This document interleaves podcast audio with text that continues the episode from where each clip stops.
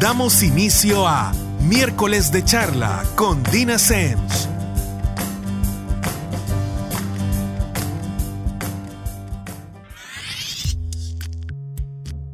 Buenas noches a todos y nuevamente miércoles, así que como ya se nos hizo costumbre, vamos con miércoles de charla con Dina Semch.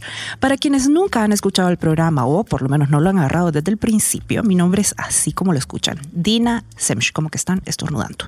Y soy psicóloga. Soy psicóloga de adolescentes, adultos y parejas. Y además soy algo que se llama activista por la salud mental, que implica precisamente en espacios como estos que nos da Radio Femenina, hablar de cosas partiendo desde mi quehacer, que es la psicología, hablar de cosas sumamente cotidianas, no en el día de hoy. En el día de hoy vamos a hablar algo que va muy de la mano con psicología y creo que es un tema que afecta muchísimo a nuestra sociedad. ¿Y de qué vamos a hablar? Del suicidio, de las muertes que nos esforzamos tanto por ignorar. Y para eso tengo dos invitados eh, que hoy realmente se van a dedicar a complementarme. Así que bienvenida Laura Arevalo, fundadora y directora ejecutiva de Fundación Continúa. Hola Laura. Gracias, hola Dina. y también tengo por acá a Will, cofundador de La Mara Anda Diciendo. Hola Will. Gracias Dina, gracias Laura por el tiempo y por el espacio. No, gracias, gracias a ambos por estar aquí. Gracias a usted. Este, este es un tema que, miren, me emociona mucho hablarlo, eh, porque creo que va a ser una diferencia en la vida de un montón de gente, porque creo que son de esos temas que no, no se hablan como se deben hablar muchas veces, y que cuando se hablan de repente no se queda en nada o se suma al tabú, y es precisamente el suicidio, pero tal vez hoy lo vamos a abordar desde, desde un punto un poquito diferente y nos vamos a ir complementando. Ya saben que este programa es chambreadito, así que ojalá nos puedan seguir toda la conversación desde el inicio, los que están allá afuera. Will, eh, yo quisiera que arrancáramos contigo. Bueno, nosotros nos conocimos virtualmente a raíz de un hilo que a mí me pareció, eh, primero que narraste muy bien. eh, creo que fuiste muy claro y ejemplificaste muchas de las cosas que pasan cuando alguien está en esta situación y de repente por miles de razones uno tiene la oportunidad de, de por un momento lograr asistir a esa persona, hacerle compañía, prestarle un par de oídos, cualquiera de esas cosas que hacen una diferencia. Entonces, contanos un poquito, porque si no lo voy a armar yo como que chambre. Contanos. Chivísimo. Pues eh, en el contexto de, parece que fue el Día Mundial de la Salud Mental o uno de esos días, eh, bueno, tenía una historia guardada desde hace como cuatro años que pasó en la plataforma de la Maranda diciendo, en el que una persona escribió simplemente para leerle, para escucharle. Y pues a mí me pareció un poco raro en su principio, porque alguien no va a escribir a la página, una página de contenido alternativo, llámese memes. Pero eh, un poco con el conocimiento y desde luego de la experiencia desde el otro lado, eh, sentí como que la necesidad de escucharle, de leerle. Y pues a lo largo de, de unas horas, de una ya noche, eh, me contó la generalidad de un problema. En realidad yo no sabía cómo, cómo llegar a esta persona o cómo escucharle, pues porque me estaba contando algo que era muy profundo en el sentido de, de contarme su vida y sus problemas. Eh, por lo general recibo más de 100 mensajes diarios y justo leí ese. O sea, a veces sí ignoro un montón, pero leí el que tenía que leer. Y resumiendo, pues eh, una persona que tenía problemas en su, en su casa, en todo, eh, y tenía síntomas de depresión, que hoy entiendo son síntomas de depresión. Sin ningún método, sin, sin ningún eh, protocolo de atención, pues lo único que pude hacer fue escucharle y leerle. Y un poco con el tono y estilo de, de la página, seguir la conversación. Eh, esta persona me dijo, bueno, eh, en la historia le, le, tuve que cambiar el nombre por obvias razones. Claro. Pero esta persona me dijo, mira, eh, me voy a suicidar. A mí esto yo lo agarré medio en broma, medio en serio. Pues, y un poco la, la, educación en el tema eh, de la salud mental, pues te lleva a como a juzgar de primera, eh, primera instancia. Y eso fue lo que hice. Ah, Este brother está, está un poquito loco, qué sé yo.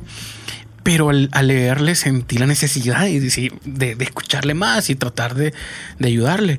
Y pues en el hilo, fue en un hilo, el hilo en Twitter, creo que más de 30, 30 tweets, eh, resumí la experiencia de acercamiento hasta esa persona y de cómo nació, bueno, esto sí fue, fue real eh, días después, no en el momento, en, la historia puse que había sido corrido, pero en realidad fue unos días después, eh, de ir a conocerle, de ir por unos, por unos panes ahí de la calle y simplemente platicar, entender.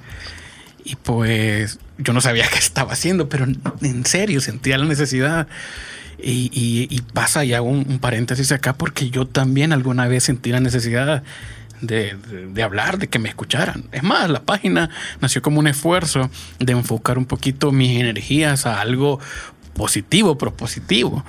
Eh, y justo pues fuimos a, a platicar así ahí en la calle eh, fue a traerlo incluso a la colonia donde él vivía, cosa que me pareció un poco complicada ya yendo hacia allá. Eh, un poco por el, sentido y el contexto en el que nos encontramos, que no sabes con qué vas y todo. Fue, fue la época previo a Uber, te estoy hablando, cuatro años. Eh, pasé trayéndolo y desde el momento en que íbamos en el carro, sentí como que ya nos conociéramos. y, al igual creo que él hacia, hacia mí. Y me contó esos problemas. Y que tenía un, me explicó, y tú vas a abordar un poquito más técnicamente eh, o médicamente esto, pero un, una especie de, desorden químico o algo. Esto. Eh, no, no, supe cómo en, su primera instancia cómo, cómo abordarle, simplemente con, con, el humor que me caracteriza. Eh, justo me contó que sí, que había tenido varios intentos de suicidios y que estaba en problemado con él mismo. O sea, habían causas externas sin duda, pero eh, lo que le pasaba en la cabeza solo él lo podía entender. Hicimos un trato eh, bueno, él justo el día en que empezamos a platicar tuvo un intento de suicidio que no llevó a conclusión. Eh, y empezamos a platicar e hicimos un trato. Mira, yo te voy a, te voy a hacer reír siempre con mis memes, con mi contenido alternativo, porque eso fue lo que a él, lo que la, la plática, con eso inició la plática. Tus memes me mantienen vivo, palabras más, palabras menos. Para mí esa frase fue demasiado fuerte, impactante, porque no te imaginas el impacto que tenés con tu contenido. O sea, de verdad es una gran responsabilidad. Pero en ese momento sí, sí sentí como que, ok, sí tuve que escuchar. O sea, sí fue buena decisión escucharle. Em, hicimos un trato que él iba a estar interactuando conmigo y esa era una muestra de decirme estoy, estoy bien o estoy pasándola. De luego no, no pude profundizar en la relación, creo que no era conveniente, pero sí cada meme, cada contenido alternativo que hacía, casi que lo hacía pensando en él. El, giro de la página, eh, hay un punto de inflexión y creo que se notará que el contenido ya era, ya era menos burlesco, porque bueno, en realidad eh, tratamos siempre de, ser eh, constructivos, pero esos contenidos a partir de ese hecho fueron pensados en alguien o en algo en específico. Y siempre interactuaba. Yo, yo esperaba siempre su like, revisaba todas las publicaciones esperando la interacción o el comentario. Eso era como señal que estoy bien. De vez en cuando hablábamos. Le perdí la pista, yo me fui a otro país a trabajar y, eso. Eh, con el tiempo supe que no pudo, no sé si tuvo tratamiento especializado, pero al final consumó su, suicidio. Para mí fue muy impactante porque a lo largo de un, intervalo muy grande de tiempo, eh, todo el contenido estaba como pensado para él. ¿Te imaginas? Eh, el centro de una persona y supe eh, que también ese, ese tipo de, de interacción estaba ayudando a otras. Pero específicamente en este caso sí me sentí bien dolido, aunque supe siempre que yo no podía hacer más porque estaba fuera de mi alcance, con lo que estaba haciendo, eh, sentí que tenía que, pasar, o sea, subir la grada, hacer algo ya, ya más en razón para esto. Eh, al final del hilo, pues cuento cómo, cómo, me, cómo llegó la noticia tiempo después y me sentí fatal, en serio, a punto de decir que ah, ya no tiene sentido la página. Eh, porque quizás pude haberlo evitado, pero entrando en razón, no me tocaba a mí. Y, Y eso fue como el punto de inflexión para tratar de escuchar a toda la gente. Lastimosamente, como te digo, eh, eh, este chero, pues, eh, cometió el suicidio, pero me marcó a mí. Y pues, la familia creo que siempre trató de ayudarle, pero al final creo que hay circunstancias y causas muy grandes que lo llevaron a, cometerlo. Eso de verdad que inició en mí una necesidad de entender, de, aprender, de, protocolos, de cómo, de cómo llevar las conversaciones. Y justo el, modelo de la página, el tono de la página, la conversación con la gente siempre, siempre fue empática. En los mensajes yo trato de, escucharlos a todos. Es una buena inversión de tiempo. Y quizás ese, es el éxito de la página, porque humanizan, piensan, saben que atrás de, quien escribe hay alguien que, que los escucha. Y ese fue uno de cientos de casos que me han, que me han escrito. Entonces, esa es mi, mi función quizás ahora, eh, escucharles. Con Dina, pues hablábamos eh, un par de días atrás de, de, los protocolos que pudiésemos tener, porque hay cosas que se me salen de mi entendimiento y desde luego, como, como decía anterior, desde el protocolo de, de, respuesta. Pero sí creo la necesidad de, de, atender a, la población en temas de salud mental. El hilo fue, no quisiera decir exitoso porque no, nunca busqué eh, llegar a mucha gente, simplemente contar una historia y, que justo en ese día pues tuviera un poco de ruido. Pero si recibí solo en Twitter 200 mensajes y, fui, lo fui poniendo días diferentes en las diferentes plataformas, pero solo en Twitter me, escribió gente que yo nunca me imaginé así gente muy, muy famosa, gente así muy, no quisiera decir esta palabra, pero muy poderosa, un poco contándome su, experiencia. Yo, ok, ¿qué hago? Escucharles. Fíjate que eh, a, mí lo que yo creo que, bueno, lo que has hecho es, es, algo que no todo el mundo se echa encima porque es una situación bien complicada. Eh, cuando no se tiene entrenamiento es una situación bien desgastante. Eh, y, y, y esto es un tema bien gris. Pero yo creo que lo que pone en evidencia de punto de partida es que tú tenés, como decís, esta empatía que por redes sociales hace una diferencia, pero esta gente se siente en capacidad de escribirle a alguien, pero como país no tenemos eh, a quién recurrir. Y, y, y, el suicidio no es algo que agendas, o sea, no es como la gente cree.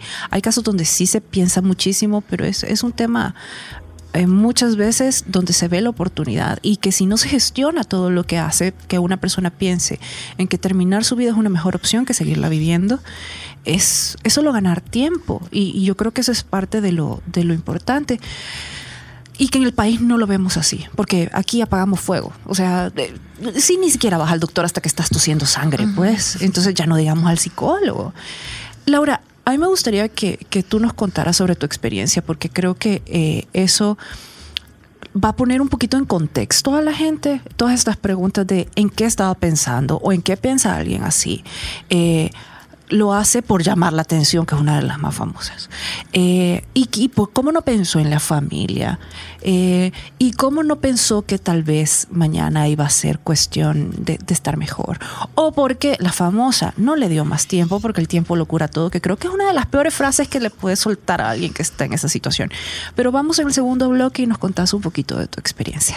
Vamos a una pausa y regresamos con más de miércoles de charla con Dina Semch.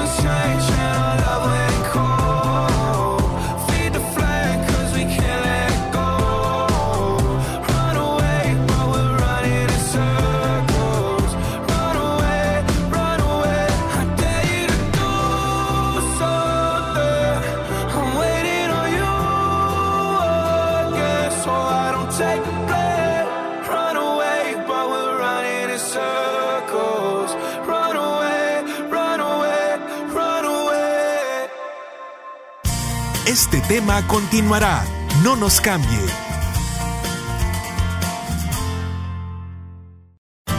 Las opiniones y experiencias de nuestros invitados. Continuamos.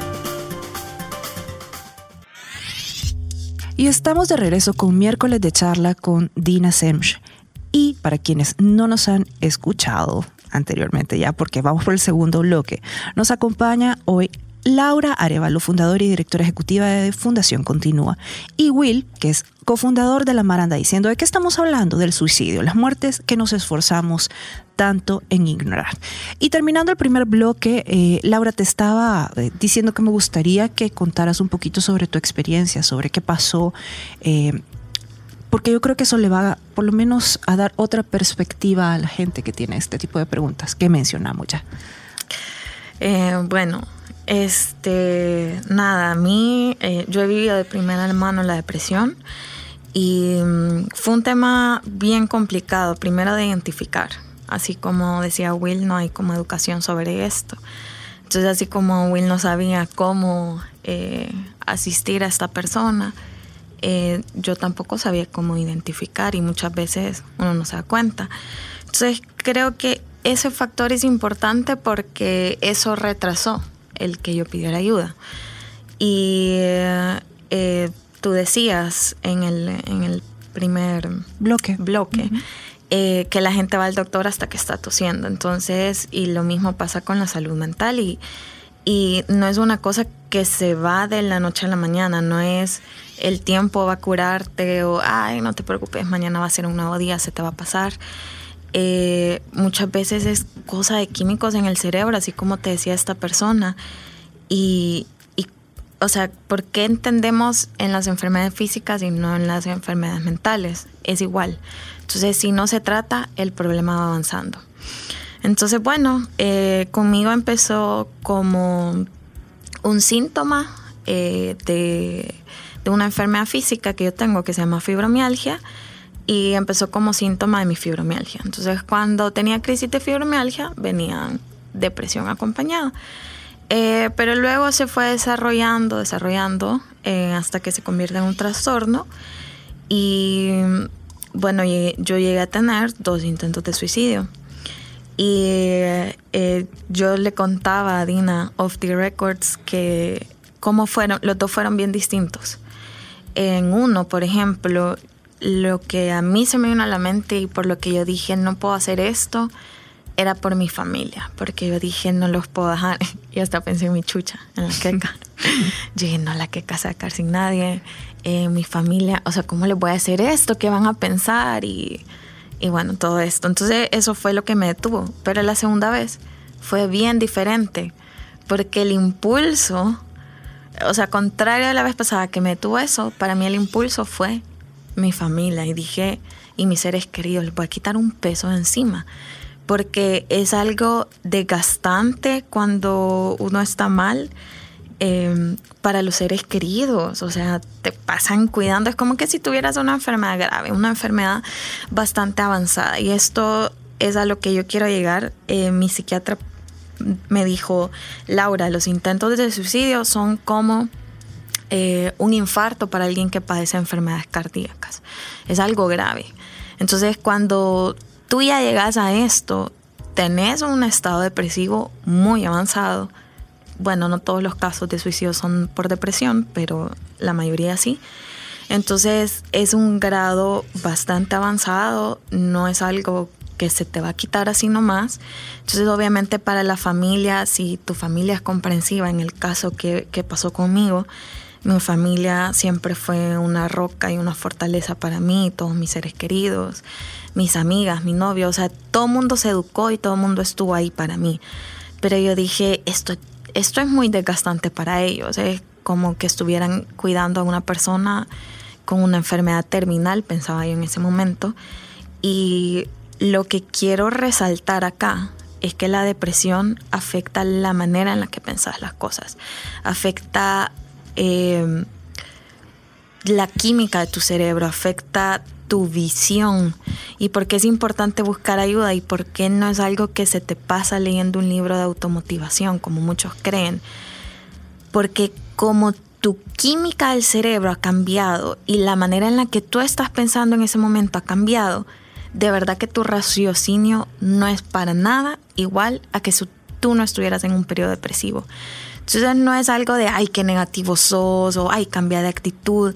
Es algo que tú no puedes controlar en ese momento. Es algo que te está pasando real en el cerebro y que lo que, en mi caso, la mejor lección que le puedo dar a alguien es si alguien me está viendo y, y padece depresión, yo asumí la humildad de decir, ok, yo estoy en un periodo depresivo y yo no puedo tomar ninguna decisión importante en este punto porque mi cerebro no está funcionando bien.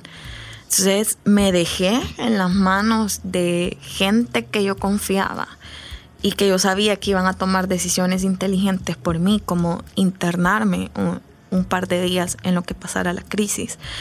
Eh, porque yo solita no podía tomar ese tipo de decisiones y, parece tan absurdo, pero en esos momentos hasta decisiones como, eh, Laura, ¿qué te gusta más? ¿Este em, pantalón eh, negro o este amarillo? O sea, como tu cerebro está bien tupido y no puedes tomar decisiones sencillas que uno en el día a día sí puede hacer.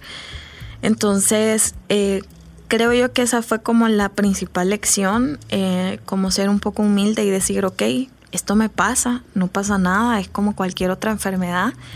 Y tengo que ser humilde para decir, bueno, cuando yo esté así, tengo que avisarle a mis seres queridos, decirles, esto me está pasando y ellos toman el control en ese, en ese momento.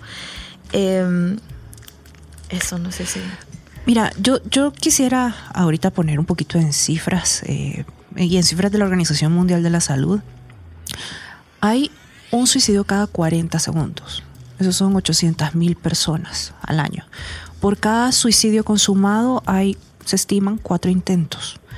Eh, esto no es un problema que pasa eh, solo por trastornos mentales. Muchas veces, por ejemplo, hay una depresión que es producto de la situación en la que esa persona está. Puede ser, por ejemplo, una situación de violencia, una situación familiar, económica. Eh, que, esta que estas cosas solo le pasan a cierto segmento de la población, no. Es más, hay estudios eh, bastante completos que pueden encontrar en todo Internet solo que busquen fuentes confiables, ¿verdad? Eh, donde explican cómo, por ejemplo, los médicos son el segmento profesional con mayores índices de suicidio, en base a lo que representa cualquier otro, otro segmento profesional, por ejemplo. Em, yo creo que con, el, con, con, esto de la gente que se quita la vida hay un montón de malos entendidos. Partiendo del clásico es que se quería morir. Nadie que se que intenta suicidarse se quiere morir.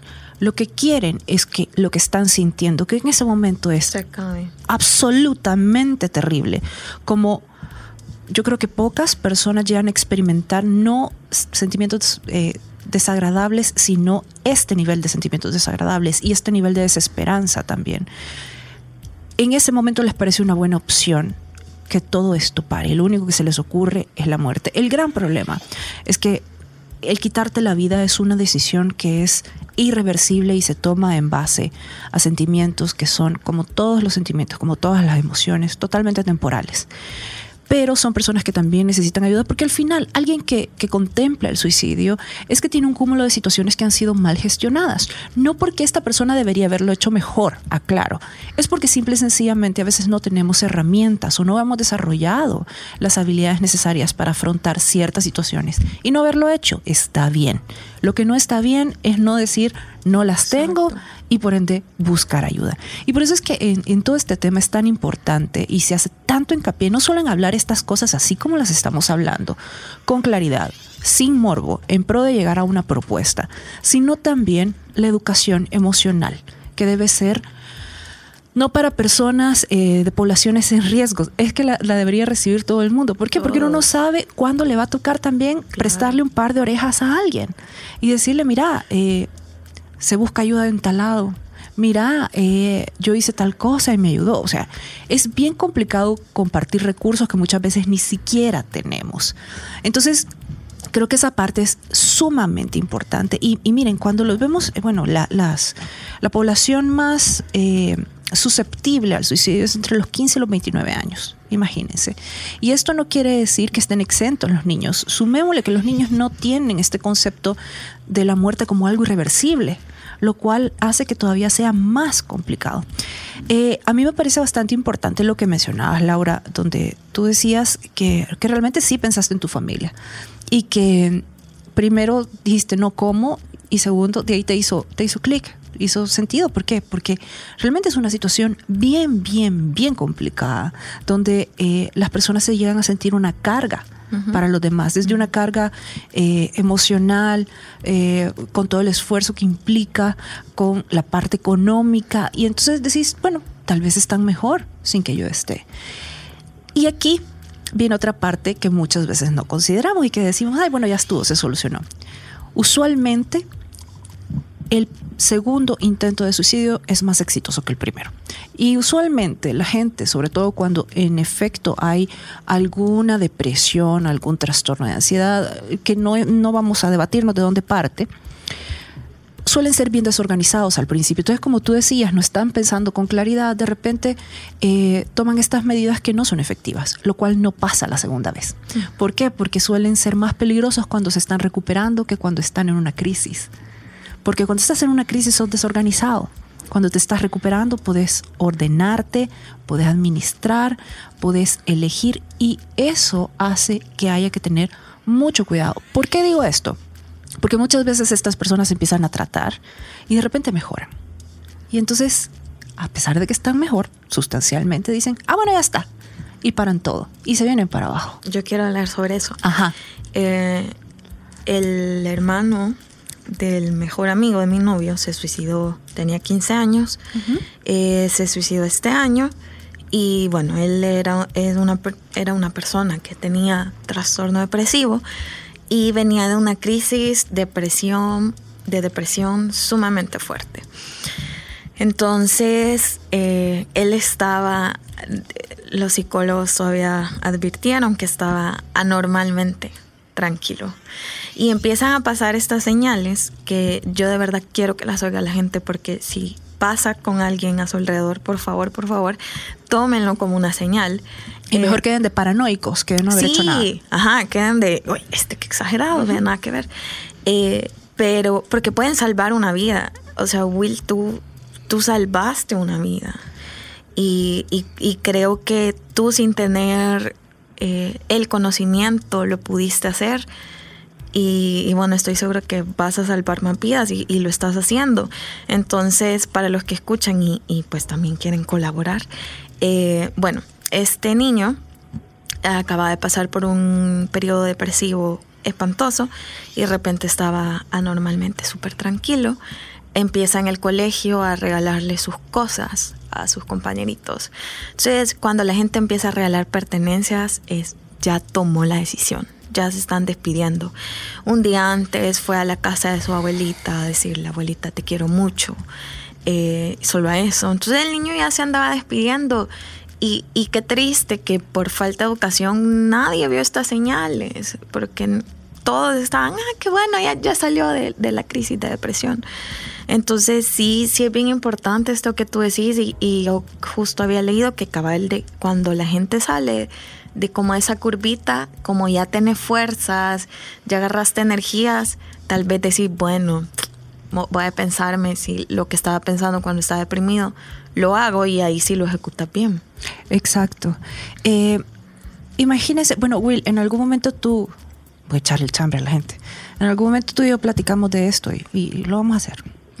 Ya vamos a aclarar cómo, porque queremos que funcione bien.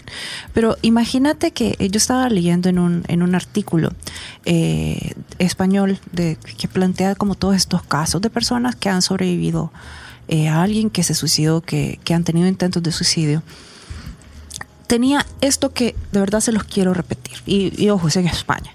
En 15 años, las muertes por accidente de tráfico pasaron de ser 6.000 a 1.900 con campañas de concientización. ¿Por qué no se hace algo parecido con los suicidios? Uh -huh. Y dice la Organización Mundial, los suicidios se podrían reducir en un 30% si se pusiera en marcha una adecuada estrategia de prevención. 30%. Así que ahorita váyanse a las calculadoras de los celulares, saquen cuentas, porque estamos hablando de 800 mil al año. Pero nos vamos a una pausa y ya regresamos con el tercer bloque de miércoles de charla con Dina Semch.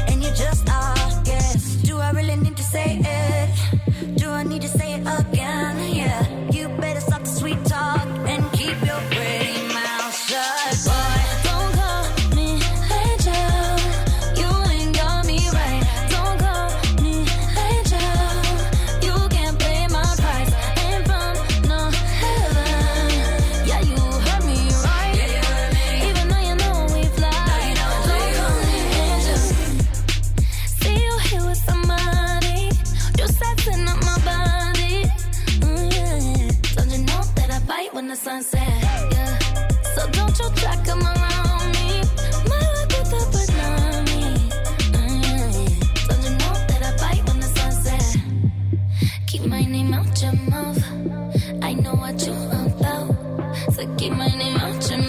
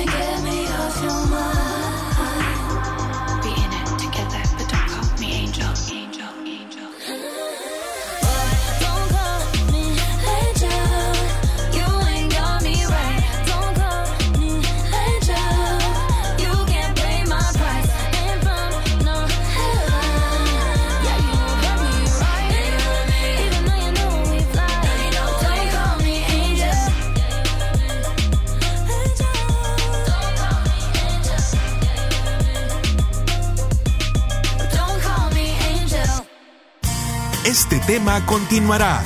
No nos cambie.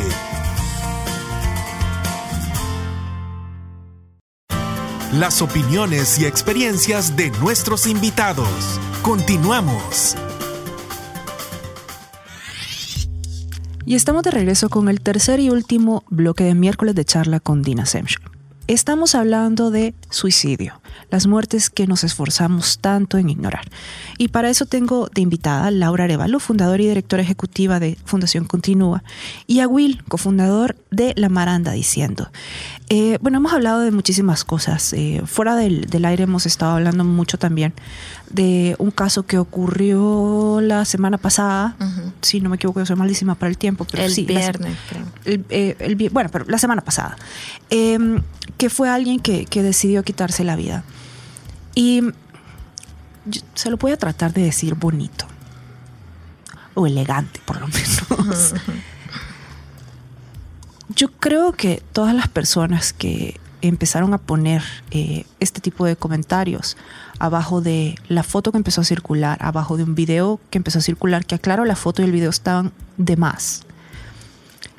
No son, no les puedo explicar a dónde quedó su humanidad. Yo creo que eso me preocupa a mí que vivo en este país rodeada de este montón de gente, porque digo, bueno, ¿y, y cuánta gente más piensa así? ¿Y cuánta gente porque no es el tema de que lo digan, es que lo piensen para mí, no importa uh -huh. cómo lo digan. Y que haya tanta ignorancia reflejada en, en esos comentarios, no hay otra manera de decirle. Eh, y que realmente yo quisiera preguntarle a una muestra significativa cuál es el punto eh, de detenerse y escribir esto de qué manera los hace sentir mejor, de qué manera cree que aportan. Y aquí es donde yo de verdad creo que se vale. Cuando uno no conoce sobre un tema, cuando uno no ha estado en esto de primera mano, una de las cosas que es valiosísima es aprender a cerrar la boca y no decir nada al respecto, porque simple y sencillamente uno no tiene la información necesaria.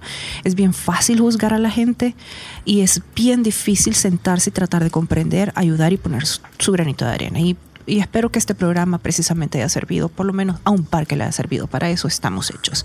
Will, eh, me gustaría que, que, me contaras cuál fue la conclusión o conclusiones para ti de todo esto que te pasó de primera mano. Mira, un poco mencionaste es un, término que, que tiene que, que, ver con la humanización o la deshumanización, que considero personalmente producto de la ignorancia sin duda el contexto nacional o la coyuntura nacional nos vuelve extremadamente deshumanizados, como el caso que comentas. Eh, la necesidad de alguien de, de, escucharle, de leerle, pues a mí me generó eh, la necesidad por tratar de escuchar a todo mundo con los indicadores o por el alcance de las publicaciones del, del hilo que comentamos eh, supe que, que, había mucha necesidad de gente queriendo entender. Hay un, un universo en el país, hablando de la muestra, hablando ten, en temas estadísticos, uh -huh. que no sabe nada, que no conoce nada y que sobre eso eh, comenta, interactúa. Personalmente, eh, he querido o he buscado las formas en que desde el, desde el modelo editorial que manejamos, cosas como la de este suicidio, no publicar nada. Y si publicáramos algo, pues es en, en cuestión de ayuda o, o, de, o, de, balancear el contexto negativo. Pero esta vez nos decidimos no publicar nada. No se imaginan lo viral que se volvió a través de WhatsApp. O sea, me cayó 10 eh, veces el video en un rato, en diferentes grupos. Y, y la velocidad de las redes sociales eh, es tremenda para lo bueno o para lo malo. Lastimosamente la estamos utilizando para, para acciones o sea, nada constructivas. Eh, ese, ese es el reto que tenemos los creadores de contenido. O sea, Fíjate que no solo los creadores de contenido, yo creo que acabas de decir algo que me parece bien importante. Es que a veces la gente dice, ay, sí, pero yo qué voy a hacer referente a esto. Si yo no soy psicólogo, yo no soy creador de contenido, yo no tengo una fundación. Mire, no comparte el video y no comparta la foto y va a estar cambiando el mundo. Sabes, yo, yo tuve una pelea bien, no quiero decir fea, pues, con alguien que, que, igual que la página crea contenido, en la que nuestro, nuestro lado, de nuestro lado hemos decidido eh, trazar una línea en qué, qué contenido publicar. Eh, en esta ocasión era de alguien, de un niño que se estaba, eh, estaba en un charco, así como que fuera tirándose en una piscina Ajá. de un colegio donde casualmente eh, él era compañero de mí. Ujú. Y yo entiendo el entorno y el contexto de ese niño, de la familia. Entonces, alguien, un niño medicado, hasta con- ya con psiquiatra. Imagínate el impacto de verse en las redes sociales. El impacto de la gente, de los compañeros mayores del bachillerato, en, o sea, la, la deshumanización, mejor dicho, de los compañeros mayores, eh, de grabarlo solo por volverse viral, por, no sé, yo, yo, yo traté de, de, de meterme, decirle, brother, bo- borra eso por estas razones. O sea, hay muchos papás también. Entonces, como, como influencer, que a mí esa palabra me, me- me da, me da ñaña, yo no soy influencer, soy medio al final, la gente no me conoce a mí. Eh, pero hay una función, tenemos una función y es educar sin duda. Eh, no traspasar la delgada línea eh, de lo viral, del, incluso de lo vulgar, lo corriente sin duda, pero no, no ayudar a, a estos términos. Lo, lo de la semana pasada fue, fue una muestra. Entonces, eh, la plataforma que tiene un alcance inimaginable, creo que lo podemos usar sin duda. O sea, ese es el reto nuestro, educarnos personalmente y el equipo Claro. eh, en temas de educación eh, mental y proyectar eso, o sea, ayudar. Tal vez no vamos a, a- a escucharlos a todos, que, que sigue pasando, siguen escribiendo. Eh, Pero por lo menos saber a dónde derivarlo, qué hacer, cómo. entonces, eh, bueno, como hemos tenido pláticas, eh, hemos tratado de, de fusionar esfuerzos, porque, no sé, la página la, la- tiene eso, que la gente conversa, platica y se siente escuchada, aunque yo trato de verdad eh, de dedicarles tiempo, o el equipo trata de dedicarles tiempo, pero al final los expertos o los profesionales pueden llevar consigo a estas personas en un mayor, en un mejor tratamiento eficiente. Claro que sí, y, y- y yo creo que lo que estás haciendo realmente hace una diferencia. Will, para quienes eh, no han leído el, el hilo, eh, ¿dónde, ¿dónde lo pueden consultar? Eh, bueno, en, en Twitter, en, en arroba la Mara dice, está el hilo ahí pineado, porque considero que, que el impacto y la, enseña, o sea, la enseñanza de esto eh, pues trasciende. Eh, búsquenlo, eh, lo puse en Instagram también, Ok. en historia destacada, eh, lo puse un mes después que en Twitter y en Facebook también yo lo voy a dejar pineados para que ustedes puedan verlo. Un poco la interacción ahí está. Eh, se ve reflejada la necesidad de la educación mental, como te decía. Y pues eh, igual la- el inbox de la, de la página del, Instagram está para ustedes. Y estamos derivando y estamos haciendo esfuerzos con Dina y, y otros profesionales para ver cómo damos eh, un mejor tratamiento y una mejor, un mejor seguimiento al público en general, a la audiencia en general. Claro, cuando no es problema de nadie, es problema de uno. A ver, Laura, ¿cuál, cuál es tu conclusión con todo esto, con tu experiencia, con, con lo que ves ahora desde, desde la fundación, que también estás tratando de, de hacer una diferencia sustancial? Claro, eh, mira, yo creo que, que la enseñanza aquí es, hablábamos de la gente que, ay, que, que hace falta educación, eh, toda esta deshumanización en redes. Eh, miren, si ustedes son esas personas que hacen ese tipo de comentarios, que no tienen nada de educación, no se preocupen, de verdad hay esperanza. Yo era así, yo era de las personas que decía, ay, ¿por qué voy a ir al psicólogo si no estoy loca? Entonces, si yo pude cambiar, ustedes también pueden. Y, y yo lo que les quiero pedir es que, que por favor no se esperen a que les pase algo a ustedes, como me pasó a mí. O sea, Exacto. aprendan de mi mal ejemplo que yo hasta que me pasó algo dije, quiero cambiar esto, quiero cambiar la realidad para las demás personas que le están pasando y quiero educarme, ¿qué hago? Entonces, no esperen a que les pase a ustedes o a que les pase un ser querido, porque lamentablemente las cifras lo dicen que si no te pasa a vos, le va a pasar a alguien, eh, a un ser querido tuyo, porque una de cada cinco personas va a padecer de depresión en algún punto de su vida. Entonces, debes de estar educado. Y yo creo que así como eh, muchas veces nos dan clases de primeros auxilios, eh, deberíamos saber también primeros auxilios sobre salud mental y saber cómo dar contención, qué decir, qué no. Eh, y, eso los invito yo, o sea, que se eduquen, que no esperen a que les pase a ustedes o a alguien y que sean conscientes de que es algo bien difícil para quien lo padece y, y es como cualquier otra enfermedad física grave, porque es grave, te conduce hasta la muerte. Claro. Entonces es una enfermedad al final mortal y quizás para un poquito de estadística nacional, eh, en los últimos tres años eh, hubo más de 1.300 suicidios en El Salvador. Eso quiere decir más de una persona al día. O sea que eso quiere decir que alguien ahora va A a la estarse vida. quitando la vida. Entonces son cifras bien fuertes. O sea, el, el- la semana pasada vimos eh, lo que pasó en, en, eh, en el redondel de las Naciones Unidas, pero eh, al final eso pasa todos los días. Exacto. Entonces, eh, de verdad, a mí me parte el corazón que no la gente no sepa dónde acudir, que no estemos educados, que seamos insensibles. Yo creo que hay muchísimo trabajo eh, por hacer y, y ustedes pueden hacer la diferencia, los que nos están escuchando. Y, y sí, la educación cambia, o sea, la educación salva vidas. Tú decías la, la- la cifra en el bloque anterior, el 30%, ¿verdad? Se puede Sí, según la Organización Mundial se puede, se eh, puede reducir. un 30%. Ajá. Entonces, en redes a mí alguien me ponía como, pero ¿y en serio crees que con educación se va a cambiar este problema? Claro que sí. Eh, lo mismo pasaba, yo siempre doy este ejemplo de la odontología social, que antes sus abuelitos o bisabuelitos llegaban sin, sin dientes, porque no tenían educación sobre higiene bucal.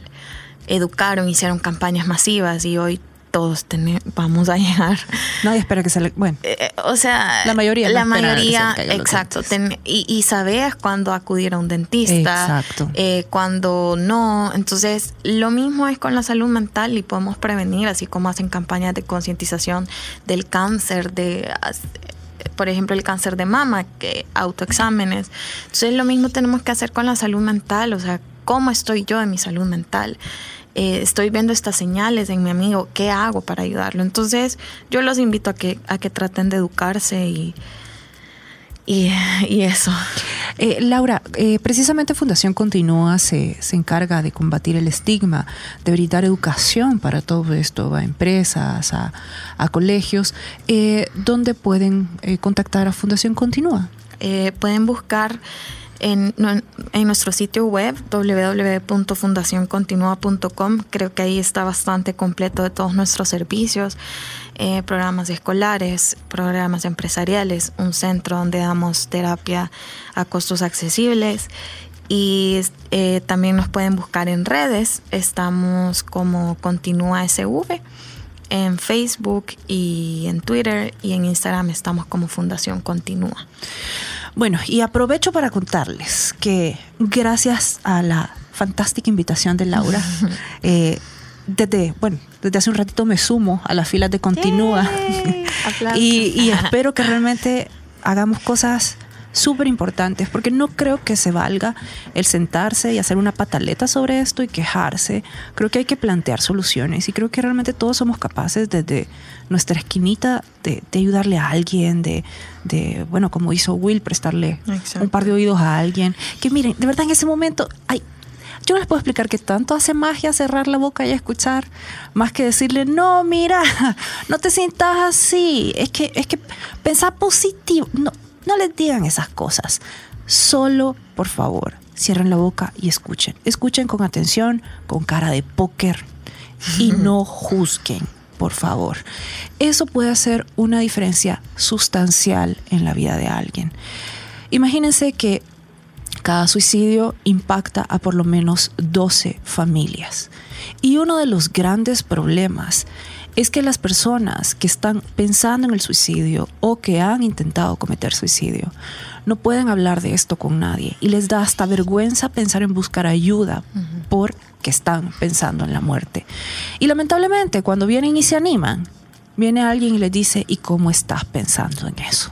Y meten este tema un montón de cosas que no tienen nada que ver con la salud mental. Y en ese momento, por eso les digo, en serio, guarden silencio, escuchen y anímenle a buscar ayuda. Hasta de verdad empiecen a ayudarle porque como dijiste tú Laura uno no tiene cabeza en ese momento. Empiecen a ayudarle a buscar psicólogos a llamar a los psicólogos a cotizar psicólogos. Háganle la cita y acompáñenlo porque es que si no no va.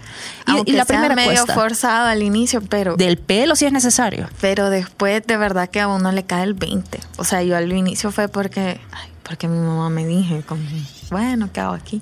Y ya después vi la necesidad.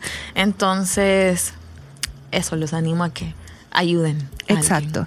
Y acuérdense que este es uno de los temas donde al ser un problema social, es un problema de todos y uno no es parte de los grises, uno es parte de la solución o del problema. Es un problema de salud pública. Exacto. Así que gracias Will, gracias Laura, que son parte de la solución de este problema. Gracias Dina. Gracias Pero, Dina. No, a ustedes y espero tenerlos pronto de regreso con otro tema interesantísimo. Así que hasta pronto.